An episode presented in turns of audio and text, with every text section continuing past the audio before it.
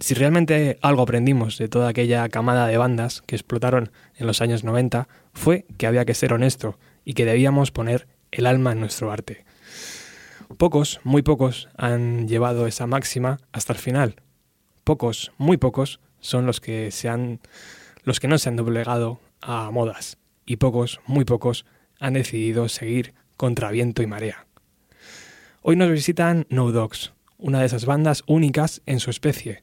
Por eso, el programa de hoy se lo queremos dedicar a Sintra. Bienvenidos.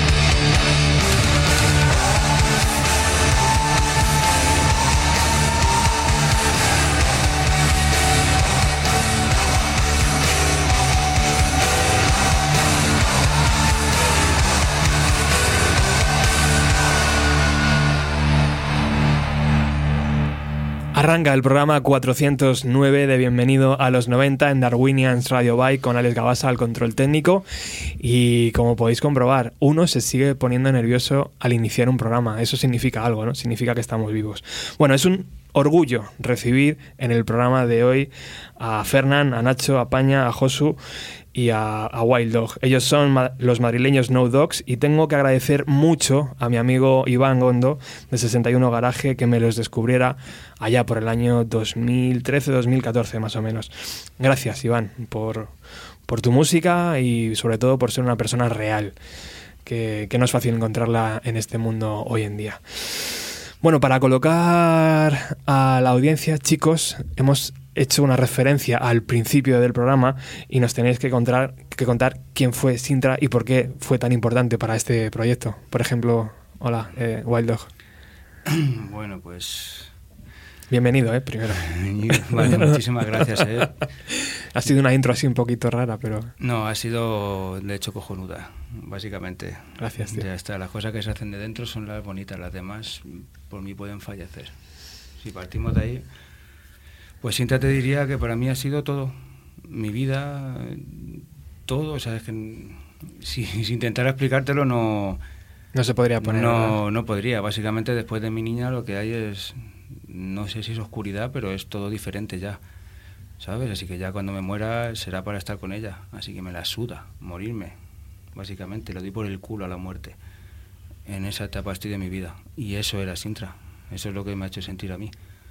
Ha sido una influencia para nosotros en todos los sentidos. En educación, en saber estar, en resistir siempre, querer vivir, da igual cómo fuera, es tirar para adelante. Y creo que ninguno de nosotros tiene ni un 10% de los cojones que tenía mi perrita. es, es imposible. Así que, bueno, eso es la Sintra. Para mí es No Dogs, es mi vida y es todo. No, hay, no hay nada más. Tengo que agradecerle la, la vida a mi perrita. ¿Y gracias a ella el nombre del proyecto vino por ahí? O? También sí, porque había un vecino antes y en las otras entrevistas decía que era un vecino idiota. Ahora le digo un vecino hijo de la gran puta porque sí, porque tenía mi perrita era el cachorrita y él no hacía más que poner carteles en la calle de no perros, no perros, no perros, porque odiaba a mi perrita. Así que yo empecé a odiarle a él. Y eso fue un tira de floja hasta que le echamos de casa de su casa y, y Nacho un día entre un, un listado que teníamos de propuestas para el nombre había ponía no dogs claro no estaba como a huevo así que ahí empezó todo ahí empezó todo eso es hola Nacho ¿Qué tal, tío? Acércate un poquito, porfa, a la pera. ¿Cómo estás? Por fin aquí. Pues sí. Muchísimas gracias por venir, ¿eh? Después de tanto tiempo de relaciones virtuales, está muy bien que nos veamos los caretos. Lo que cuesta, ¿eh? Sí, sí. Parece que vivimos cada uno en la punta del mundo, pero... esta ciudad es dura. Pero fíjate, eh, lo decía lo de Iván, tío, y es verdad. Iván me, abrió la puerta a vuestra música y se lo tengo que agradecer muchísimo. Creo que Iván es una parte importante ¿no? también del de, mundo de No Dogs. Bueno, sin duda, Iván para nosotros es una referencia importantísima, nos parece un tipo increíble en muchos aspectos y ha sido siempre un apoyo para nosotros, ¿no? Ha sido apoyo y referencia, o sea, referencia y referente, porque la verdad es que nos, nos gusta mucho su criterio. Y bueno, pues recientemente hemos podido empezar a colaborar con él en su estudio, ¿no? que, es, uno de sus sueños y, estamos muy contentos ¿no? de, las cosas que hemos hecho. Yo tengo la sensación, le conozco relativamente hace poco, de que aparte de que su música mola, él es una persona real. O sea, que, que no tiene... es transparente, tío. Sabes que en este mundo muchas veces nos encontramos con que la gente nos vemos, ah, ¿qué tal? Muy bien, tal. Pero ahí se queda la cosa, ¿no? Pero con él he tenido una relación mucho más eh, que va más allá. Y no sé si os pasa también a vosotros bueno, es que es un tío, es un tío mm, que mm, en el, en el rollo de vivir la música, pues es muy parecido a nosotros, ¿no? Nos creemos esta vida eh, sobre, sobre elementos musicales, ¿no? Mm. Y, luego es un tipo real, efectivamente, es un tío de verdad. Es un tío que no, no tiene revés, o por lo menos nosotros no se lo hemos encontrado, y, y es pura honestidad, es un tío muy respetuoso, con el que se trabaja muy a gusto porque es incansable la base de toda su de todo su de toda su actitud es el amor por la música y, el hacer las cosas bien y, y, en eso en ese terreno nos encontramos muy bien con él claro 61 Garaje. Yo recomiendo a todos los oyentes que, que, lo tecleen ahí en sus, en sus perfiles virtuales y, y, fliparéis. Paña, ¿qué tal? Hola, ¿qué tal? Muy buenas. Gracias por venir, tío. Muchas gracias a ti por traernos. Arrancábamos el programa diciendo que los 90 nos enseñó a, ser consecuentes ¿no? y, a, poner la carne en el asador y entiendo que No Dogs tío, también va con eso a muerte, ¿no? A decir, somos así y, así moriremos, vamos. Sí, nosotros además no, nos cortamos con nada. Nosotros lo que nos sale es lo que, es lo que hay. No pensamos en qué es lo que va a funcionar de cara a vender o lo que sea. Nosotros hacemos esto que no es algo concreto. O sea, tú puedes, vamos, tú que escuchas, has escuchado lo que hacemos, cada cosa es de su padre y de su madre y es lo que nos sale en ese momento. No tenemos un cliché y el próximo disco no sabemos cómo va a ser tampoco. La cosa es que es, lo que dices tú, que en, los noventas la cosa se venía de, de, algo muy como enfocado a prefabricar pues los 80 tuvo muchas facetas, pero una de las facetas era esa, la digitalidad, el futurismo. Y de repente surge la última, lo que para mí fue la última gran oleada cultural que hubo. No ha vuelto, yo no he vuelto a ver Sin duda, que haya algo tan grande. Y, parece como que están intentando evitarlo, ¿no? Que, eso siga siendo así. Eh, tú, tú ves los festivales, por ejemplo, que hay ahora y son todo eh, están rescatando grupos de esa época o incluso anteriores, pero no ves que haya algo claro que sea de lo de ahora. Entonces no hay una continuidad, no hay un relevo. Es, pero una pena. La voz, la voz no es un rollo así como aquel. No es, no es ese el espíritu de, la voz y de y del factor X. Yo creo que algo, tiene. No, algo tiene. Creo que lleva ese rollo de autenticidad y de, recuperar lo guapo. Bueno, para, para Habría que... preguntarle a Risto a ver qué opina. Para que el oyente se haga una idea, resumirnos un poco los inicios de, la banda. De, de, dónde venís, de otros proyectos musicales, entiendo, y por qué habéis unido vuestros, vuestros talentos en, este proyecto? Pues yo en realidad no venía de ningún lado, estaba en mi casa, en la cueva. música. Eh, estaba en la cueva. Y un día por casualidad, pues Nacho y Fer escucharon un... ¿Y por qué te venía a hacer música en casa? Pues yo necesito hacer música, es un veneno. Si no la hago me muero, básicamente. No la hago para que, ni para que la escuche nadie, ni la tengo que hacer. Yo creo que es algo que nos pasa a todos. Sí, lo único que si no yo me pondría a meter tiros. Para mí es un... Es un Pero a dispararlos. sí, sí, sí, sí, No a meterlos. No, no a dispararlos, evidentemente. Y a muchos que se los meten. Pero sí, es... No sé, estaba en casa un día y, por casualidad pues me llegó la noticia que Nacho y Fer habían escuchado un tema mío que había hecho yo ahí a mi rollo y tal y, y que le gustó y que se venían para casa. Y dije, hostia, pues vale. De hecho, me acuerdo que me puse hasta, me arreglé, ¿sabes? Yo solo tengo tres camisetas, pues me, compré otra, cuarta. Porque era como, hostia, viene un grupo de música a casa, digo, ¿esto cómo será y tal? Y me puse hasta corbata, tío. Sí, sí.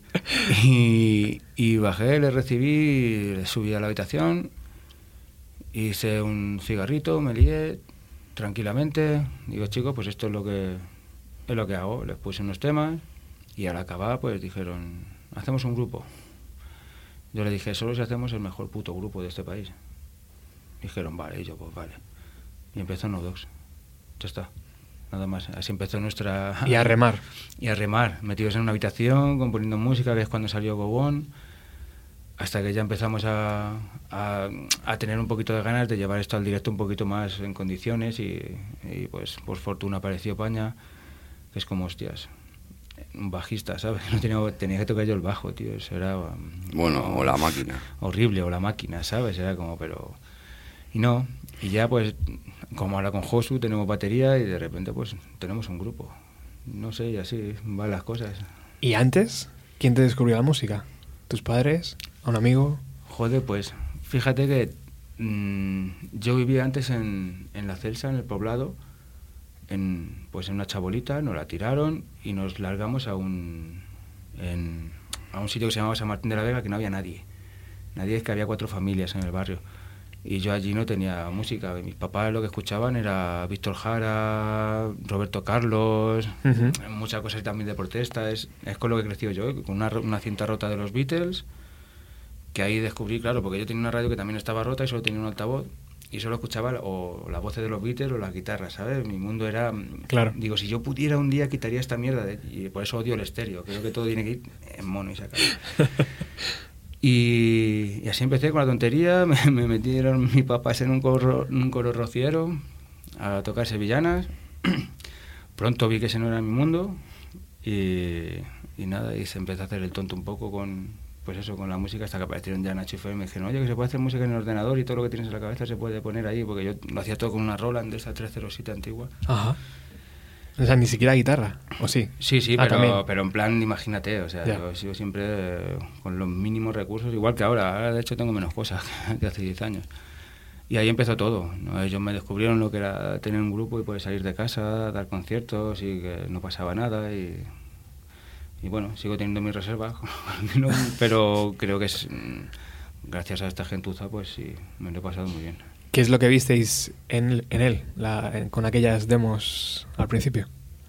Bueno, pues era un indudable e innegable talentazo. O sea, nosotros lo vimos claro desde que le vimos. O sea, lo primero que sentimos fue admiración. Dijimos, ¿tú qué haces aquí encerrado en esta cueva, hijo de puta?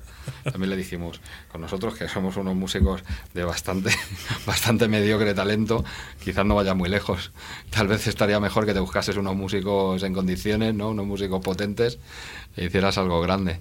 Pero no, él es, él es así. Dice, no, no, aquí todos a muerte. Claro. Y ahí andamos. Enseguida se sumó Paña, ¿no? que, que fue, mm, fue una adquisición muy potente, ¿no? porque se implicó en el grupo a, a un gran nivel. ¿no? Y, y de hecho, pues una parte muy importante del sonido del grupo España ¿no? y, de, y, y- y pilar fundamental. Y ahora Josu, que ha sido el que se ha incorporado más recientemente a la batería, pues es otro tipo que está implicadísimo. Ujú. Es un jarro de agua fresca. Y, A veces necesario, ¿no? y le, Sí. y le pega al bombo que da miedo. Que da gusto. y vo- es de decir, perdón, que tengo los mejores putos músicos del país, por eso no necesito a otros. Vale, quiero puntualizar. Gracias. Guay, bien dicho. A veces hay que decirlo, ¿eh? No- Ah, eh, nunca sobra. No, no, no, sobra para nada. Es que si no toco con ellos, no toco con nadie. Yo como se acaben los dos, no habrá más grupos. Tengo más claro. Le pueden dar por culo al resto del mundo, tío. Volviendo a los 90, en los 90, los 90 significaron para vosotros, antes España nos decía que era la última revolución cultural, eh, en- a- para vosotros también... No, sí- el tema sí- grande, grande. Ahora hay, hay más revoluciones, pero ojo. pero qué, nin- claro, qué miedo. Ninguna a ese nivel, ¿no? Mm, Ya no hay revolución, hay involución. Sí, también es verdad. Se acabó, claro. Ya llega un momento en el que ya no, ya paramos, el reloj se para. ¿Sabes? Ya no, a partir de los 2000 ya no es. No, no. Y no es que los 90 sea lo que nos haya tocado a nosotros, coño, es que fue algo bestial. Fue algo bestial, sobre todo porque la peña que estaba más arriba mm, no es como ahora que necesitan poner su cara hasta en la sopa y que les veas en su Instagram, sus historias. Era, que- era peña que odiaba, odia- odiaba la fama, querían tocar y ya está, y estaban jodidos y se daban cuenta que el mundo estaba jodido y lo expresaban en su y fue música. casual, además. Claro, o sea, no es algo tan gracioso como que una niña pija ahora se vaya a comprar al- a una tienda una camisa de Nirvana y ¡ay, qué guay soy! No, capulla. Que ese tío se ha muerto por cómo estaba la situación en el mundo, tío. Esa gente se dio cuenta, ¿sabes? Y es como, venga, pero, seguimos haciendo música, música increíble, pero daros cuenta de cómo está todo. ¿Sabes? No hay que tomarse la broma, pues se tomó a broma al final, tío. Y esto se ha convertido en un circo. Mm. Y además el concepto que tenía toda esa gente en esa época de, de, la- de lo que era llevar el le- no la fama, sino su propio proyecto sin ser nada. o sea, para- eh, ellos a lo mejor eran súper famosos, ¿no? Y, ellos, y ellos no, no querían ser conscientes de ello. O sea, era como que se escon- no, sé- no es que se escondieran, pero... Estaban más a gusto en la cueva, ¿no? Sí, Como sí, decía sí. antes. Eso Sí, es. sí, eh, te podría poner ejemplos concretos, pero tampoco hace falta, pero que está muy claro, ¿no? Que lo que, lo que había en esa época, el, el concepto de llevar a cabo la- el, ese- el, el proyecto de cada uno no Sí. tiene nada que ver con lo que hay ahora. Ahora es mucho más prefabri- prefabricado y no... Para entender un poco mejor la música de, de No Dogs, hemos pedido a la banda eh, una serie de canciones y, y vamos a hacerlas sonar. También para que la gente disfrute y sepa también de dónde, de dónde bebéis o de dónde tomáis cosillas o de dónde, de dónde os gusta escuchar.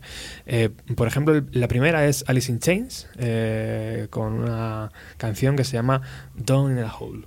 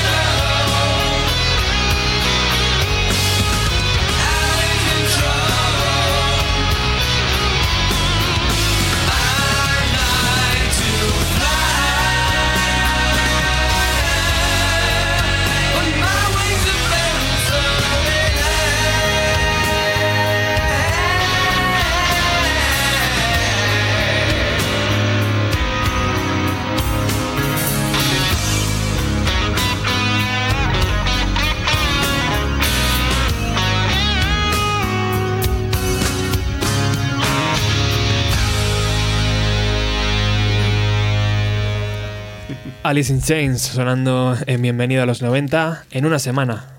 Un poquito menos de una semana estarán. No, una semana y un día. En una semana y un día estarán en el, en el Mad Cool de Madrid. Eh, creo que Paña va a ir a verlos, ¿no? Yo no me los puedo perder. Sí. Jerry Cantrell, ¿no? Jerry Cantrell, Mike Inez, a todo, todo. Todo. Para mí es. ¿Solo vas ese día o vas los tres? Voy los tres. Vas los tres. O sea que Pearl Jam también lo vas a ver. Sí, sí, voy y Nine Inch Nails. Ah, Sí, sí, bien. lo tengo todo muy claro. Muy bien, muy bien. Por allí nos veremos. ¿Cuánto de Alice in Chains hay en la música de, de No Dogs? Bueno, eso lo tiene que contestar Paña, Paña. sin ninguna duda. Yo creo que hay bastante. un porcentaje. Un Un 5, un porcen- 10, un, un 3. Yo creo que, a ver, Ah, tenemos, tenemos mucha influencia de muchas cosas, pero Sin porcentaje, es broma. eh, a la hora de, por ejemplo, para mí lo es, muy importante cuando hacemos los coros, mm, es in- inviable no mirar hacia ahí. O sea, nosotros directamente nos sale. Nos sale, o sea, le sale a, a Dani, le sale. El coro es así y la voz es así. Y tiene que ir así y tiene que ir continuándote toda la canción en esa, en esa onda. Muchas veces, de hecho, nos discutimos Dani y yo, eh, tienes que hacerme el coro aquí también, no, que quiero tocar. no, no, pero canta. Al final lo consigue y canto. Mm, para mí es una banda... eh, Lo lleváis en el nos- ADN, nos tío. pele- Es que es eso. Lo llevamos Sí. ahí, sí. Alice in Chains para mí es... Vamos, yo me pongo a llorar. Si me pongo a hablar de Alice in Chains me pongo a llorar al final. Es que son la hostia, o sea, Para mí son muy importantes. Son-. Bueno, esperemos que, que lo hagan bien, ¿no? El, el próximo. Siempre viernes. lo hacen bien, hombre. Sí. No, no fallan. Es un grupo que yo creo que no falla. Bueno, a- uy, hablemos de, de Go On. ¿Cuánto se tardó? En, ¿Cuánto tardasteis en, en darle forma, en, en- en sacarlo, en, en que se estuviera en formato físico? ¿Cuántos, cuántos años tardasteis en, en Bueno, darle, darle vidilla? Go On es un poco el, el producto de, de- de la cueva. O sea que estu- estuvimos encerrados los, los tres que empezamos, ¿no? Wild Dog, Fernán y yo, eh, durante un tiempo, durante unos años, intentando encontrar un poco mm, un, un hilo argumental ¿no? a la historia que queríamos hacer, pero tampoco teníamos muy claro qué es lo que queríamos hacer. Queríamos hacer algo honesto, pero no habíamos pensado en ningún estilo. Simplemente hacíamos canciones, canciones, hasta que, hasta que decidimos llevarlas a directo. Y como no, no teníamos un planteamiento tampoco claro de hacer una banda, sino que queríamos que entre los tres lo podíamos hacer, pues éramos los tres y, y las máquinas. Y así estuvimos un tiempo y, y es un producto de esa forma de trabajar. Eh, ¿Cuándo lo sacamos a la calle? Pues cuando conseguimos que alguien nos hiciera un poco de caso. Ahí entra Carlos Pina que nos, que nos lleva a Radio 3. Que, Pónganse de pie, por favor. Claro, nos entrevistan un Sí, par de favor, veces. Eh, y Nano Ruiz de Lengua Armada que decide cuando escucha el, el máster del disco que ya habíamos hecho, eh, o sea, dice, venga, para adelante chicos, lo vamos a sacar con el, con el sello y a partir de ahí estuvo funcionando el disco un tiempo en la calle y estuvimos tocando y ese disco nos sirvió para enganchar a Paña y para terminar haciendo una banda un poco más al uso, un poco más sólida y, para empezar a trabajar en el siguiente. Ujú. O sea, es la carta de presentación. ¿Y en tiempo más o menos qué tardasteis en darle forma a las ideas de la cueva? Pues eh, primero sacamos un EP. Ajá. ¿no? Sacamos un EP que, que tardamos como tres años en, en tener claro. ¿no? Un EP homónimo que, que tenía cinco temas que luego fueron a, a Go On. ¿no? Ujú. Y en un par de años más, en 2010, fue cuando, cuando salió ¿no? el, el- el Ujú. disco. Qué bueno. ¿Os apetece escucharlo o estáis de vuelta y media ya de escuchar ese tema- esas canciones? Tiene su atractivo, Sí, porque es lo que él dice, es el, produ- el producto de la cueva con las máquinas. Pero luego, o sea, una cosa es el disco y luego lo, el- lo que hacíamos en directo, que le damos una vuelta y, y le seguimos dando vuelta. O sea, de hecho yo, yo soy de los que defiendo, mira que yo no, yo, yo entré para la gira, no entré para grabarlo. Y yo soy de los defensores de Go On de ¿por qué no tocamos esta? y es pues porque, pues porque tendríamos que tocarla. A mí me encanta. O sea, es un Claro. disco que le puedes sacar muchísimo jugo, aun siendo de una manera el disco, puedes desarrollar la canción en directo de una manera brutal. O sea, es un discazo. Además, mola porque yo lo veo desde el lado de, no del, no del miembro, sino del, del fan, ¿no? Yo- Claro. Yo, lo veía y decía, joder, vaya discazo que han hecho esto. Yo flipaba, ¿sabes? Con el disco. Y luego y cuando me dijeron, métete, yo era como, "Pff, esto le puedes hacer mil cosas, o sea... Qué bueno. Mola mucho. Bueno, pues Go On arranca así.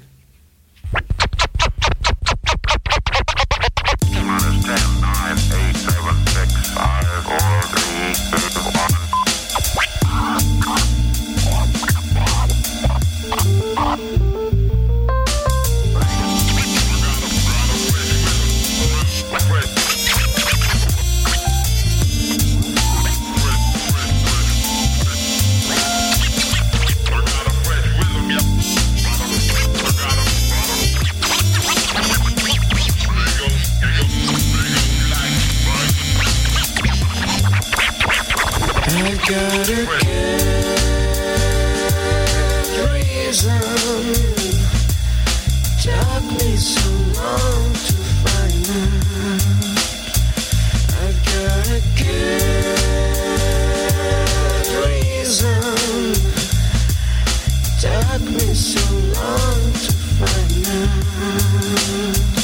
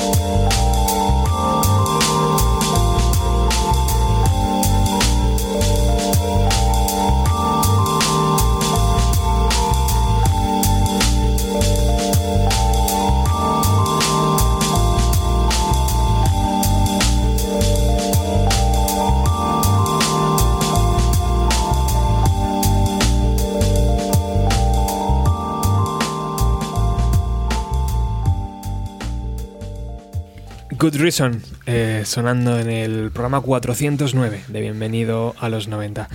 Em, una pregunta, Wild Dog. Wild Dog me suena raro, pero yo te lo, te lo llamo así. Em, ¿Suena muy diferente a la idea original que tenías tú de Good Reason? De, esa idea de, de la cueva? ¿O esta nació con el resto ya de con Nacho y con.? No, no, es así como, como tenía que ser. Es así. En la, en la vida no hay casualidades. Eso no... ¿Y ahora en 2018 cambiarías algo? No. No. Sigue sonando como debía ser. Paso, claro, ahí tenía que ser. Si es que no, no- como no tenemos el poder de. Ya. ¿Sabes? Es, mm, me enfado, así que prefiero pensar que todo está bien y ya está, ¿sabes? Una Claro cosa se sí. acaba y a otra, y ya está. Perfecto. Bueno, se acaba de incorporar Josu a la, a, a la entrevista. Hola. Hola, ¿qué tal? ¿Qué tal, ¿Cómo amigo? estáis? Muy bien. ¿Bien o qué? Encantado de estar aquí, por fin. Por fin, es verdad. Joder, todos decimos lo mismo, por fin. Sí, sí, me ha costado, pero aquí estamos. ¿Desde dónde vienes? ¿Ahora mismo? o- Sí, ahora mismo, ahora mismo. Ahora vengo desde la calle Princesa. Ah, bien. He salido de... La limusina no ha llegado, me ha dicho Nacho que me va a traer una limusina, pero no... No, no, ah, hemos fallado, ¿no? En la producción de, Ah, bueno, de sí, la radio. sí, Así que Tengo que llamar, tengo que llamar porque. llamar porque sí, la, la había pedido, sí. nada, ha debido haber un accidente. Bueno. Así que nada, me ha tocado metro y un poco de caminata, pero muy bien. ¿Te gusta Good Reason? ¿Te, te, te- te emociona este trabajo? A ver, mm, pf, me encanta. me encanta. Es- el primer disco, la verdad es que es tan psicodélico. Todo, o sea, es que te puede recordar mil cosas y... Pelota. A ver, ¿Y uno se, uno, se- uno se acostumbra a estos halagos? De, de que te digan, "No, es que me encanta, es que... Si te soy sincero, porque todo el mundo lo dice, no, no, no lo digo por otra cosa. Antes lo hemos hablado. Ya, Antes hemos, pero- hab- lo hemos hablado fuera. Decíamos, yo creo que la gente se cree que no somos de aquí. y no se lo terminan de creer. Entonces, pueden halagarlo, pero no nos lo dicen a nosotros. Nosotros estamos ahí. Claro. Y a lo mejor está, el grupo este mola banda, pero estamos al lado y no nos lo dicen. ¿eh? Es, una, es una gran putada. La gente se piensa que no somos de aquí y entonces aquí no tocamos. Pero la gente sí. de fuera no se da cuenta que si somos Eso de es aquí, el gran problema que nos llama tenemos. para tocar Claro, fuera. claro. Con lo cual, es Pero un bueno, gran no- problema. No, entra en mi categoría de halago decir que hacemos buena música. Halago es ser buena persona. lo de- anda que no hay hijos de puta que hacen música que te cagas. claro, no sé, así que no, los halagos y esas cosas no. No sé, ni si valen ni si no valen. Mola hablar de música y si a alguien le gusta es genial. Y a mí me gusta cómo haces tú el programa, a ti te gusta nuestra música y eso es. Pero cuando Carlos Pina, por ejemplo, llega y dice, este disco me mola, Ya, pero si hablamos de un dios, estamos hablando de otro. Claro, es que ya hay categorías. Carlos no es una persona normal. Carlos eh, para mí es todo. Carlos es una persona en peligro de extinción, de hecho. Claro. Como nosotros, un poco. No, claro, es, antes se tenía más respeto por otras culturas anteriores a, pues, a la gente mayor, a la gente sabia que sabía cosas. Y cuando se perdió eso, el mundo se empezó a ir a la mierda, ¿sabes? Ujú. Así que como Carlos creo que es un sabio en todos los aspectos que puedes hablar con él. Es un puto referente, tío. Lo que diga él va a misa. si hay, si hay un padrino de No Dogs, es él, ¿no? Hombre, por supuesto, no es el único, por supuesto. O sea, sí, porque además que yo personalmente, ya te digo que es el que buscaba toda mi vida, o sea, y, y un día pasó, ya está, y le gustó nuestro grupo y fue como, pues nada, a mí lo demás ya me da igual, tío. Claro, esas son las metas bonitas que hay Sí. que marcarse y conseguir. Ya está. Es de los pocos que se preocupa realmente por lo que sucede aquí. ¿Qué hizo por la banda? ¿Recordáis lo que hizo por vosotros? El, el Dani se Yo, acuerda sí, más. porque de hecho creo que lo hemos comentado antes tomando una, una cervecita abajo, ¿verdad? Que eh, pues yo de pequeñito, igual que supongo que muchos de aquí, casi todos me imagino, escuchábamos a, a Carlos y yo le he escuchado criticar a una cantidad de bandas ingente, o sea, y unas críticas muy duras, muy duras. Yo por aquel entonces pues era un chaval que, por lo que os he comentado, no tenía acceso casi a la música y a los pocos vinilos que le podía robar a mi tío Pepín, que me llevaba para casa y ya está, claro, era como, Dios, y, y no sé, al final Carlos es, era otra cosa, o sea, le daba igual decir que algo no le gustaba. No había clichés para él, como dice España. No era un bien queda, ¿sabes? Él quería escuchar música. Si esa música solo se daba cuenta que no estaba hecha con corazón, los mandaba a tomar por culo. Y un día de repente nos dicen, oye, que nos van a poner el, el programa de Carlos Pina. Pues ya está, para nosotros dijimos... Fue como, hostia, qué bien, pero ¿qué va a pasar? ¿Sabes? No sé, me imagino que, que a todo el mundo le pasará cuando está ante un referente suyo y ve que va a ver lo que está haciendo y pues fíjate. Y joder, acabó la canción y, y bueno, lo que dijo fue súper bonito y ya está. Tampoco hace falta repetirlo, pero fue increíble, nos, para nosotros nos, nos marcó y nos dio mucho ánimo. Por supuesto que sí. ¿Logró abrir puertas, por ejemplo, para los conciertos de Radio 3 y ese tipo de cosas que parece complicado a veces acceder o, o no tuvo nada que ver?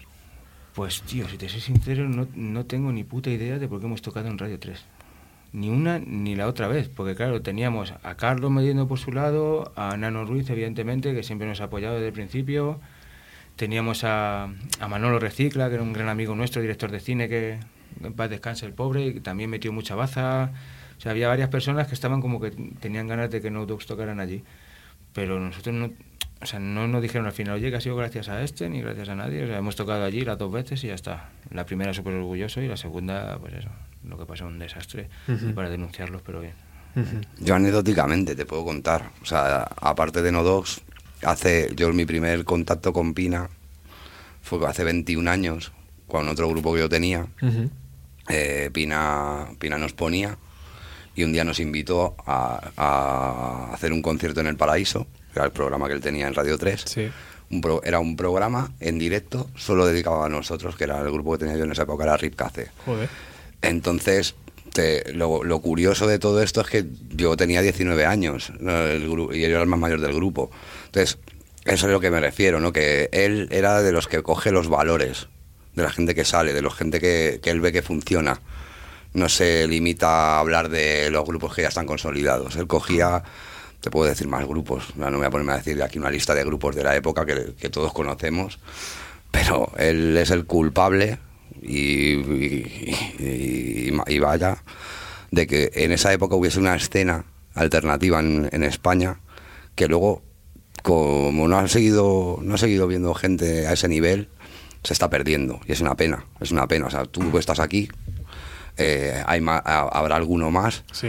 pero no están no están dándonos o brindándonos el espacio co- correcto que podía tener en esa época Carlos que a Carlos le quitaron de un plumazo y no sabemos no vamos a hablar aquí tampoco de, de cómo funciona esto sabes pero Solo hay que abrir las noticias, ¿no? Sí, Últimamente, sí, sí, para ver sí. cómo está la cosa. De, efectivamente lo- de- de los nuevos cargos de Radio Televisión. Sí. Vamos a hablar en- de eso. El tema es que aquí no, no destaca el que el que más vale. Aquí destaca el que el que se lo monta por detrás, ¿sabes? Y. Carlos no es de ese tipo. Carlos es un tío que, como tú has dicho, es auténtico, ¿sabes? Estamos hablando de Como no hay ningún autenticidades. tipo de escena en España musical, pues es muy complicado estar en algún sitio concreto, porque no hay escena, nadie te el problema es que nadie te escucha. A verla la hay, pero, La hay, no le nadie la dan escu- importancia. Nadie, nadie la escucha No ni le dan la importancia que tiene. Entonces, claro, El otro día, es complicado todo, muy complicado. Todos son baches, todo. el otro día sin querer me, me olvidé de, de, de No Dogs y me lo creo que creo que fue Paña el que Sí, me dijo yo. hijo puta y No te lo dije muy bien, ¿eh? sí sí sí pero yo pero es verdad me di cuenta de mi error y, y les propuse a la organización del Mad Cool ya que son uno de los mejores festivales de Europa que hiciera un escenario para, para bandas de aquí, ¿no?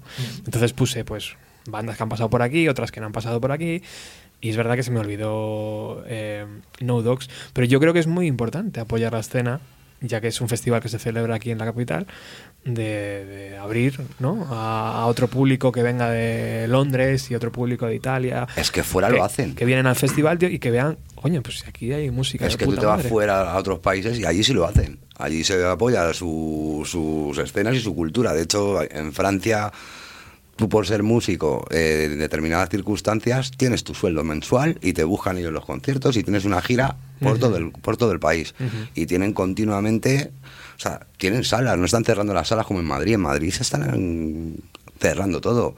Yo no sé, no quiero pensar en cosas raras ni que tal, pero parece como que no les interesa que esto siga adelante. Ellos les interesa que la gente se vaya a discotecas de chunda chunda, a escuchar chunda chunda, a comer chunda chunda y a Y a no votar pensar. Chunda, chunda. Sí, sí. Y a votar Pues- chunda chunda, efectivamente. Yo creo que si las bandas de Madrid quisieran tocar en el Mad Cool, simplemente nos iríamos a la puerta del puto Mad Cool y tocaríamos con una furgoneta y con dos generadores. Sí, como en la isla de Guay. Es que, no, es como, es que es como hay que ser. Y como Sí, hay que sí. hacer las cosas básicamente. O sea, pero estamos esperando al que alguien nos haga el jodido puto favor siempre. Y así van nuestras vidas, tío. Y creo que quejándonos es que no vamos a ningún sitio. Para mí, para mí pues, yo hablo siempre personalmente, ¿vale? En estos casos, eh, pero es aburrido hablar de la escena musical. Aburrido si va bien la música, si no va bien, si es comercial, me cago en Dios. Si yo llevo haciendo música desde que soy pequeño y no he parado de hacerla. A partir de ahí, ¿qué? ¿Qué importa más? Que no he vendido, pero eso no es música. Que no me han visto 50.000 personas en YouTube, es que eso no es música. Yo he hecho lo que tengo que hacer. Ya está. Nada más. Es que no me puedo, no puede ser que, que mm, la música la hemos capitalizado, también la hemos globalizado. O sea, solo te puede, se puede tocar en siete u ocho sitios de Madrid y ya está. Y es mentira, la música la hacemos y la tocamos donde nos dé la gana. Pero es que es más fácil quejarnos desde que no nos ayudan y no nos dan una oportunidad para tocar en un festival que coger con nuestros dos cojones y plantarnos allí y tocar. Así que creo que está lleno de lloricas el mundo de la música, perdonad, pero creo que somos unos lloricas. ¿Ese es el, ese es el plan de, de No Dogs? Yo en mi plan de vida, no, Doc, no sé lo que pasará. Yo reconozco que tengo unos pensamientos que a lo mejor en algunos casos pueden o chocar o llegar a ser extremistas, pero creo que todavía no he llegado a mi extremo. O sea, yo solo digo lo que pienso que hacemos. Y eso que estoy diciendo no lo estamos haciendo no Dogs ni nadie. Pero por eso yo no me quejo de no tocar el más cool, me la suda. ¿Sabes? Se puede meter el más cool, el más cool por el culo, ¿vale? Que suena hasta bien. Claro, tío. Por el culo. Es que, es, que es, que es así, es que nos estamos todo el día quejando y se nos va la vida, se nos va a todos, Sí. se nos pira, Mm. ¿sabes? A mí qué me importa si no se venden discos, tío, pero si es que si, si te importa eso, que te den por culo, tú ya no eres un músico, eres otra cosa. Empecemos a, joder, a hacer un poco de filtro, de verdad. La gente que le gusta hacer música la hace, se acabó. Ya está, olvídate del resto y lo demás son quejicas son quejicas que hemos hecho una cacho de bola entre todos los músicos diciendo que es que esto es una putada, no tenemos escena, no nos apoyan, pero ¿quién nos tiene que apoyar? ¿Qué pasa? Que si ahora me gusta darle vueltas a estas gafas que tengo aquí, ahora tengo, tengo la obligación de que alguien me dé dinero por darle vueltas a unas gafas. No, tío. Hacer música es una, es- no sé, es una cosa que te, que te tiene que gustar. Ya está. O sea, cuando hablamos de otra cosa, hablamos de otra cosa. Pero eso, vayamos a un programa de economía o de... ¿me ¿Entiendes? No. Yo- y digo, eso mis. Yo visiones se lo digo mucho a ellos que, a ver, esto, él dice su opinión, todos tenemos la propia, pero un poco coincidimos en que hacer música no, la idea es equivocada, pensar que haces música para triunfar, porque triunfar no existe. O sea, triunfar es ser libre para tocar música con la gente que estás conectada y eso para mí ya es triunfar. O sea, no es ni vender discos, como dice Dani, ni, ni estar en el Mad Cool eh, cabeza de cartel o tocar a las 5 de la mañana en, una- en 25 minutos, no. O sea, tener una banda con gente que compartes música, un local de ensayo, componer, para mí eso ya es triunfar. Porque para mí poder tocar música con gente como ellos, pues yo ya, para mí es triunfar en la vida. Absolutamente. Bueno, otros que triunfaron en los 90 son los Smashing Pumpkins, que han vuelto, casi todos, los originales. Hasta la chiqui. Y, Falta, falta lo bueno. Falta lo bueno. que molaba del grupo. y otra de las canciones que la banda nos ha dicho que quiere sonar hoy es Starla. ¿La escuchamos?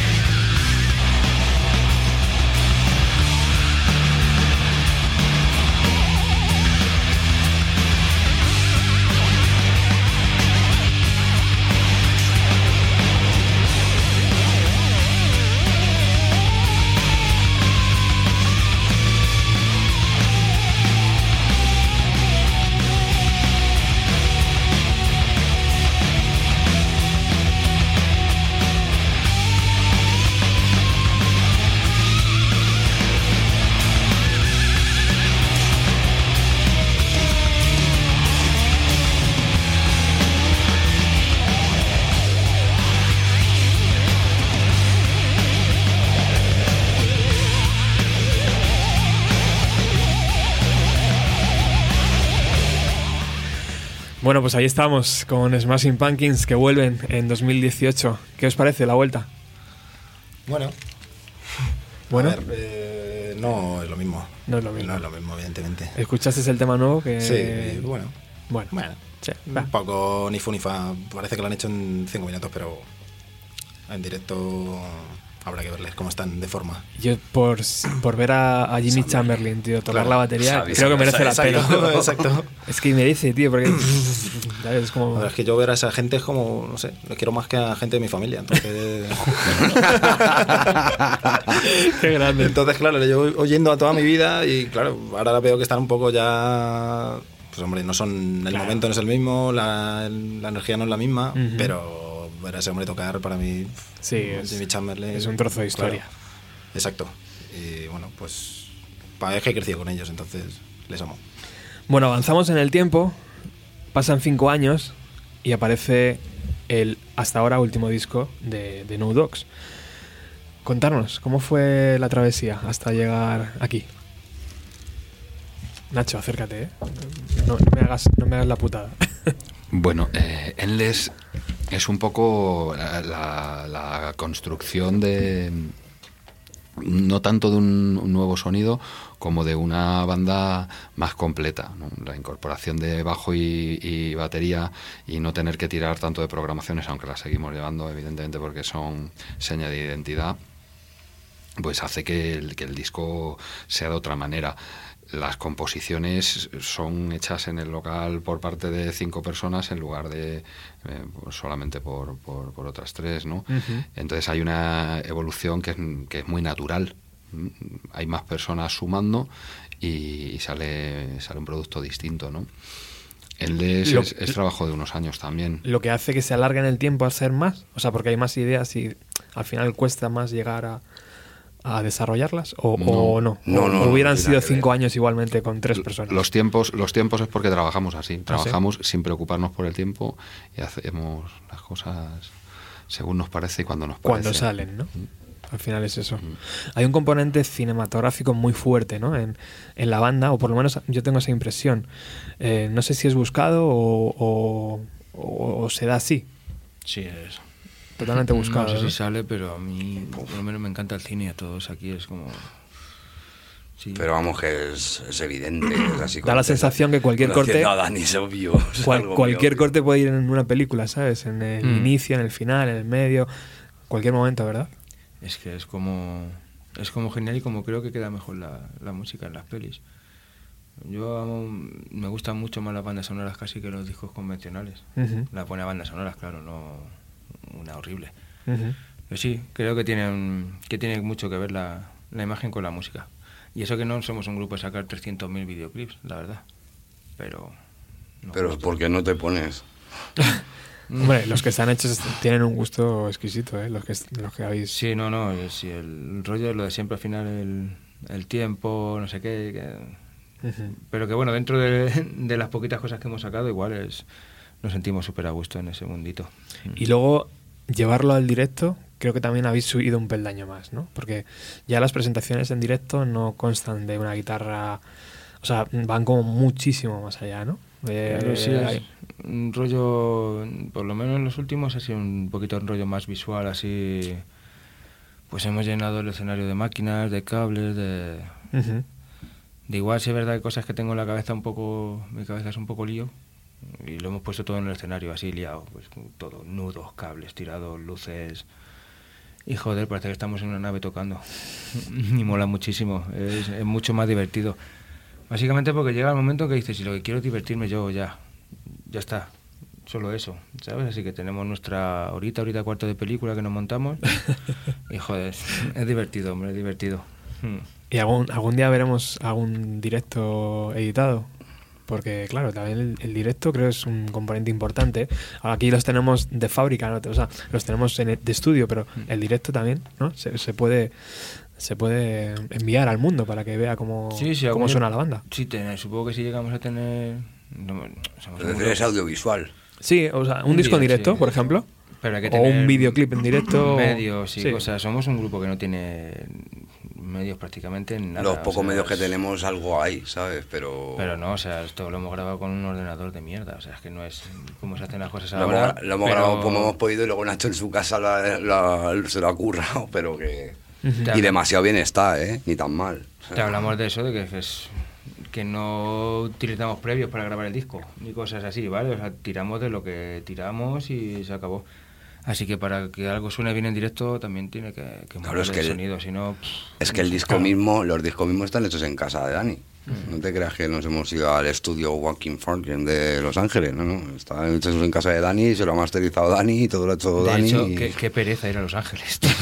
No jodas. tío. Qué calor. Van a ver a mí. Los Ángeles de San Rafael. están más fresquitos. Sí, sí.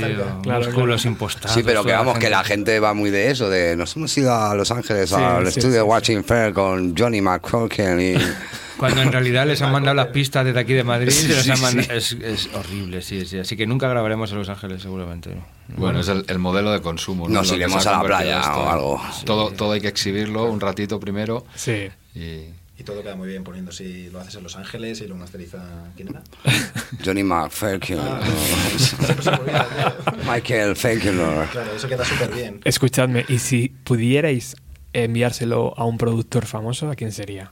A Rick Rubin. Yo no conozco el nombre de ningún productor famoso, tío. No conozco a ningún. Yo a Rick Rubin. hecho- Ni el de los Beatles. No, no, no, no. Tampoco. No, es que no me sé el nombre. De hecho, ni, eh, ni españoles que España, España, España se enfada conmigo, tío. Pero lo siento por los productores, pero es que no. No, hombre, yo te puedo contestar, yo sí, yo se lo haría con Rick Rubin o con Brendan O'Brien. O con Brendan o con O'Brien. O con Brian, pero... Brenda, pero yo Brenda. tengo Brenda la no, de- Brian. Yo Brenda Te sé que adoramos a Brenda Brian. y Brandon, tío, ¿sabes? Pero Brenda no. Bueno, no, nu- nunca, nunca, nunca decimos nunca o nunca se debe decir nunca. Claro. Nosotros eh, estamos, creo que todos muy satisfechos con la producción que hace Daniel. O sea, que esto se hace en casa. Perdón, Wild Dog. se hace en casa por- Wild Dog. porque te- tenemos la suerte tenemos la suerte de tener a un tipo que es que se tiene un trastorno tiene un trastorno serio severo entonces él se encierra por la noche se queda toda la noche ahí encerrado y absorto mirando la pantalla y con los cascos flipando Todo autodidacta. Todo Hombre, claro. Sí. ¿Tú te crees que Prueba y error, ¿no? Dani Didacta. Ningún profesor me aguantaría ni yo aguantaría. Yo me gusta, de hecho, empezar por el final de las cosas, tío. El camino Ajá. del medio lo llevo fatal. Y el del principio. ¿sabes? De hecho, por eso nunca llegaré a tocar ningún instrumento bien, ni a Bueno, producir claro. bien. No, pero es que me gusta tocar todo un poquito para la canción, para, justo para lo que necesito, y luego lo tiro y cojo otra cosa. Y así, pero eso de estar 20 años dedicado a algo que luego no valga para...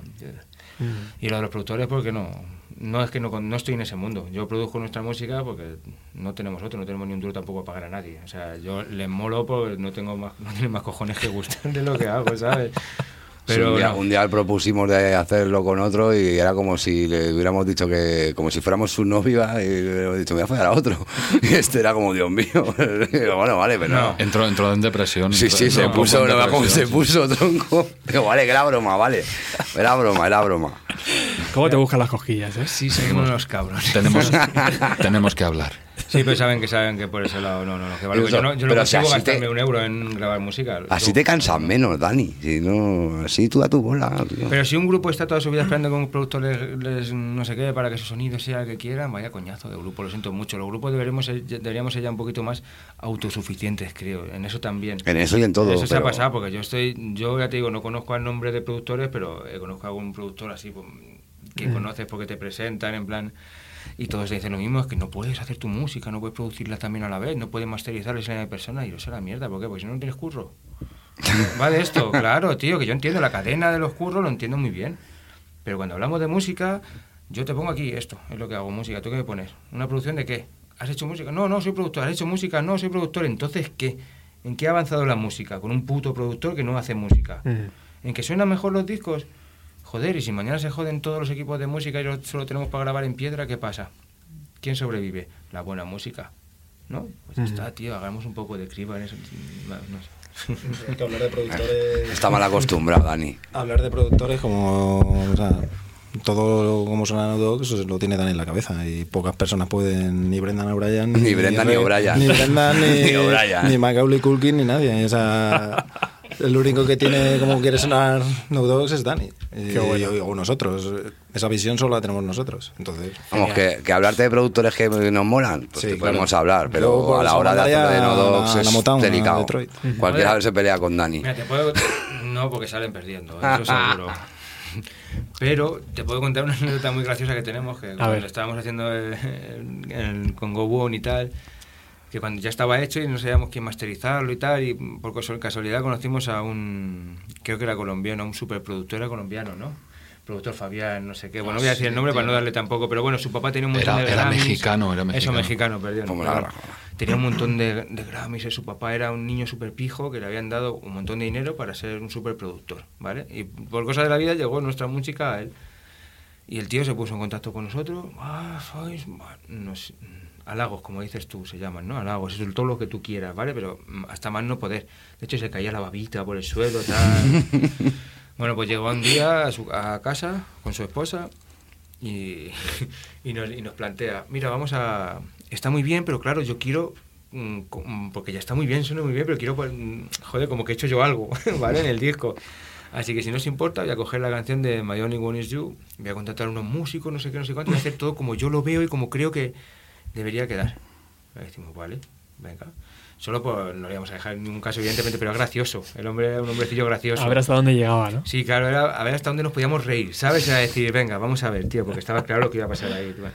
Bueno, pues tenemos otra reunión en nuestra casa y llega el buen hombre con la canción grabada, de verdad. Era una cosa... Yo nunca he sentido tanta eh, vergüenza ajena, ¿sabes? Como ese día. Y nunca he visto humillarse a una persona tanto, ¿vale?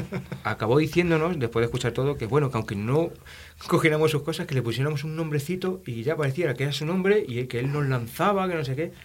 Y evidentemente le mandamos a la mierda. ¿Pero ¿Tú quién eres?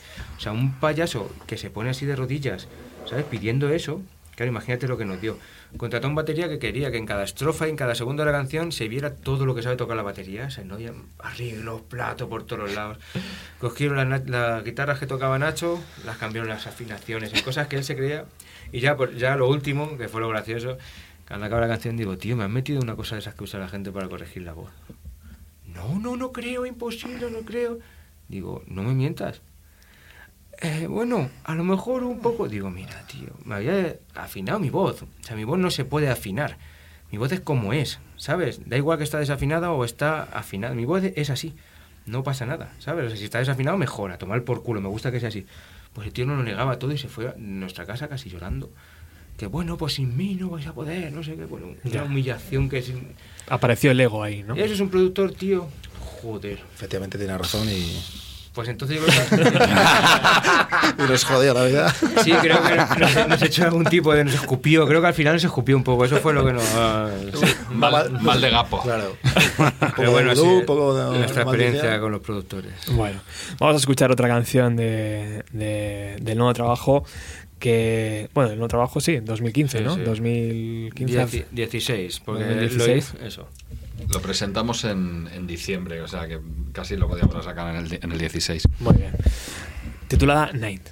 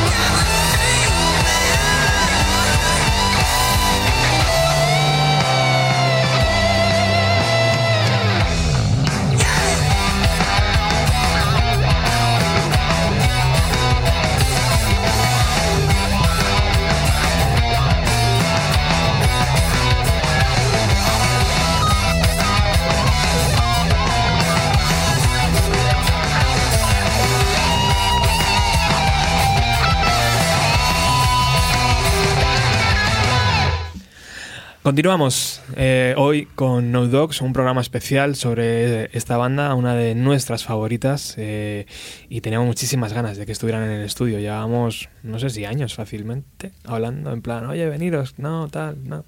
Bueno, por fin están aquí y eso es lo que, lo que importa. Eh, hablemos un poco del futuro, chicos. Eh, antes ha salido el nombre de Iván, 61 Garaje. Eh, ¿Va a estar relacionado con el futuro de la banda a la hora de grabar o a la hora de contarnos un poco? Tiene Si os apetece, vamos.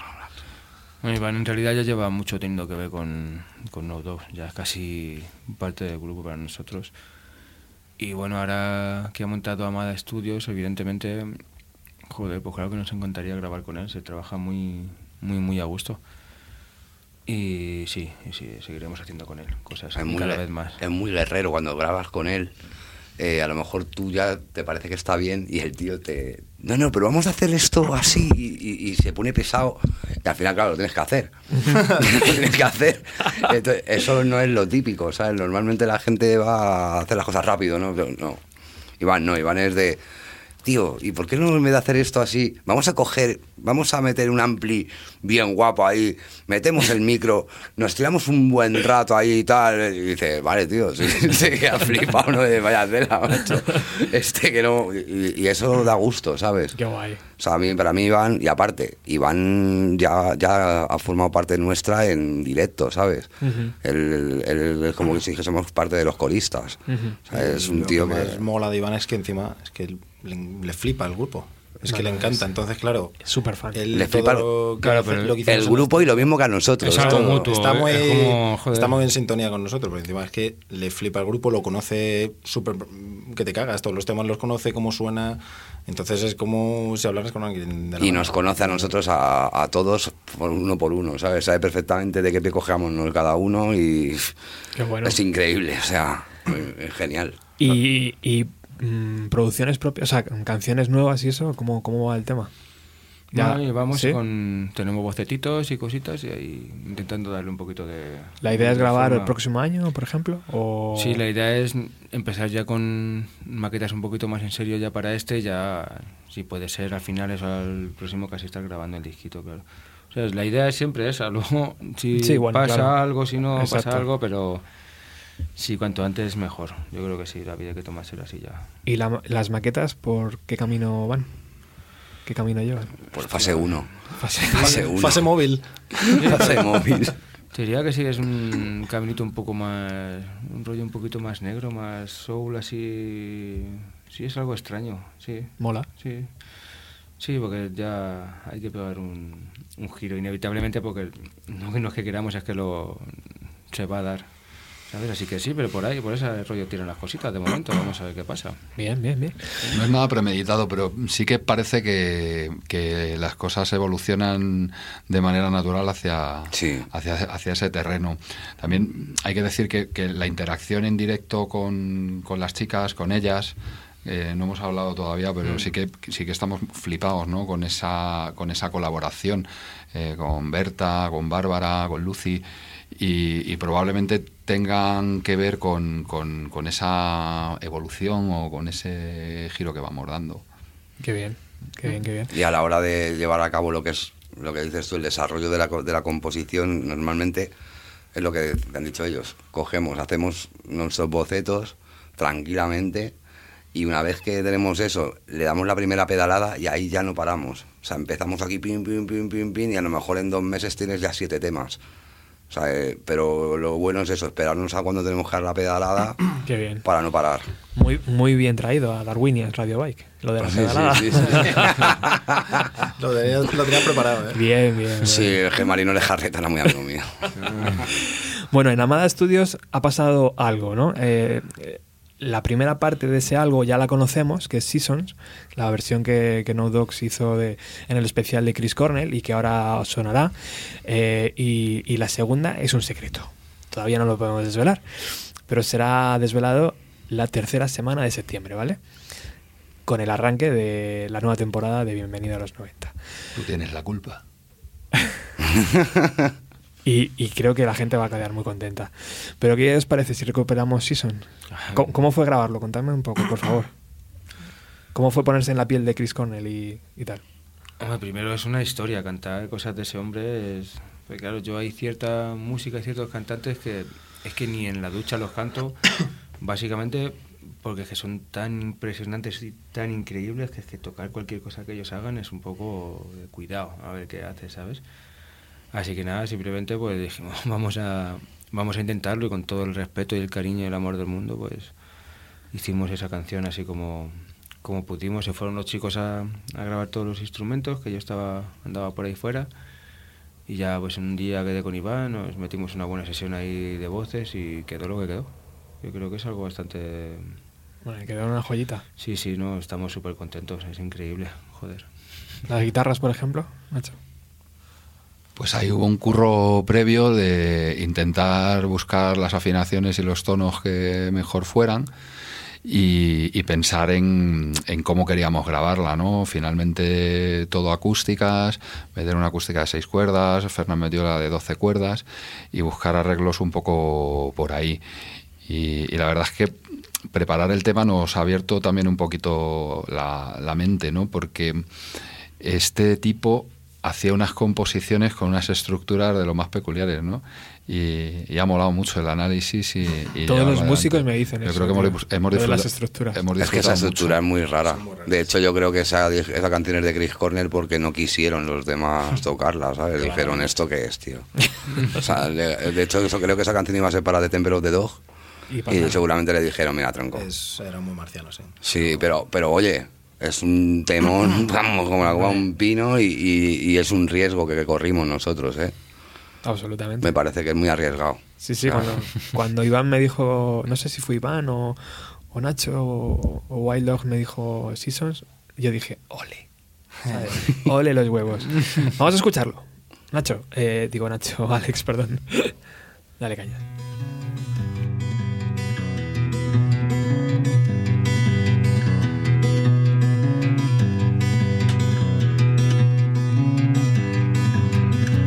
Summer's night's a long one chase. Slowly as the young moon falls, and the mirror shows another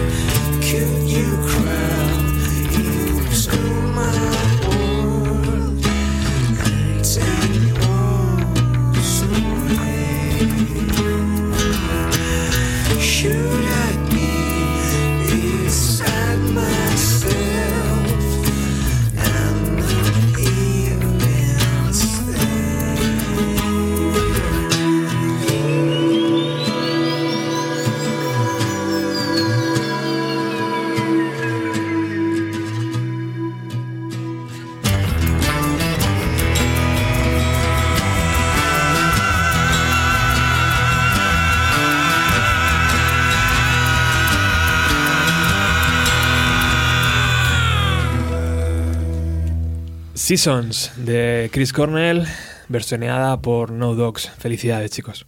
Enhorabuena. Gracias, tío. Muchas gracias. Enhorabuena. Habéis conseguido que Cornell se retuerza ahí donde está, donde esté. Vamos. Seguro que sí. Que vuelva.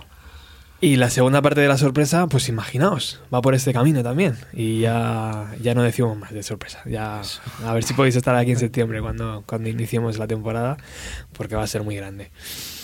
Bueno, estamos llegando al final del programa y no sé si se me queda algo en el tintero que necesitemos saber sobre la banda o próximos... Que no ha estado Fer, que Fer, que no ha estado Fer, pero que Fer es de la banda y Fer es importante en la banda también. Le echamos de menos Fer. Fer, te Te queremos, queremos, tío. tío, mucho. Ponte bien, ponte bueno. Vuelve, Fer, donde estés. Bueno, se nos han quedado varios temas eh, sin poner al final. Eh, Rory Gallagher, The Raconteurs Te racontes al final, el Fer. Mira. y Dead Cat for a Cutie. For Ese es Cutie. el mío. Sí. Es, ese es el más chulo de todos. en realidad. ¿Sí? Pero vamos a cerrar uno de los, con uno de los vuestros mejor, ¿no?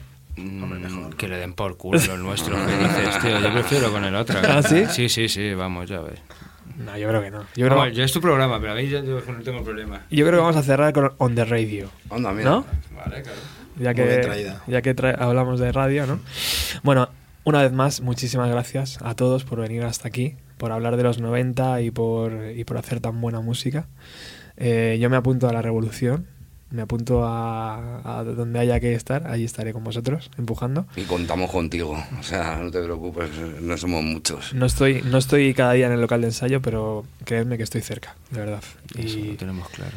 y, y esto es un, un empezar. ¿La liamos en el Mad Cool, Roberto, el año que viene? Yo, yo creo que sí, ¿no? Que estamos obligados, tío, ya. bueno, nos despedimos. Alex Gabas ha estado en el control técnico. Muchísimas gracias, compañero, una vez más. Y regresamos pues esta semana con algún programita de estos que tenemos por ahí. Se va acercando el verano, no digo más. Esto ya va bajando la intensidad porque la gente deja de escuchar radio y deja de tal, se va a la piscina. Pero bueno, seguiremos, seguiremos durante julio y agosto haciendo radio. Gracias. Nos despedimos con On the Radio.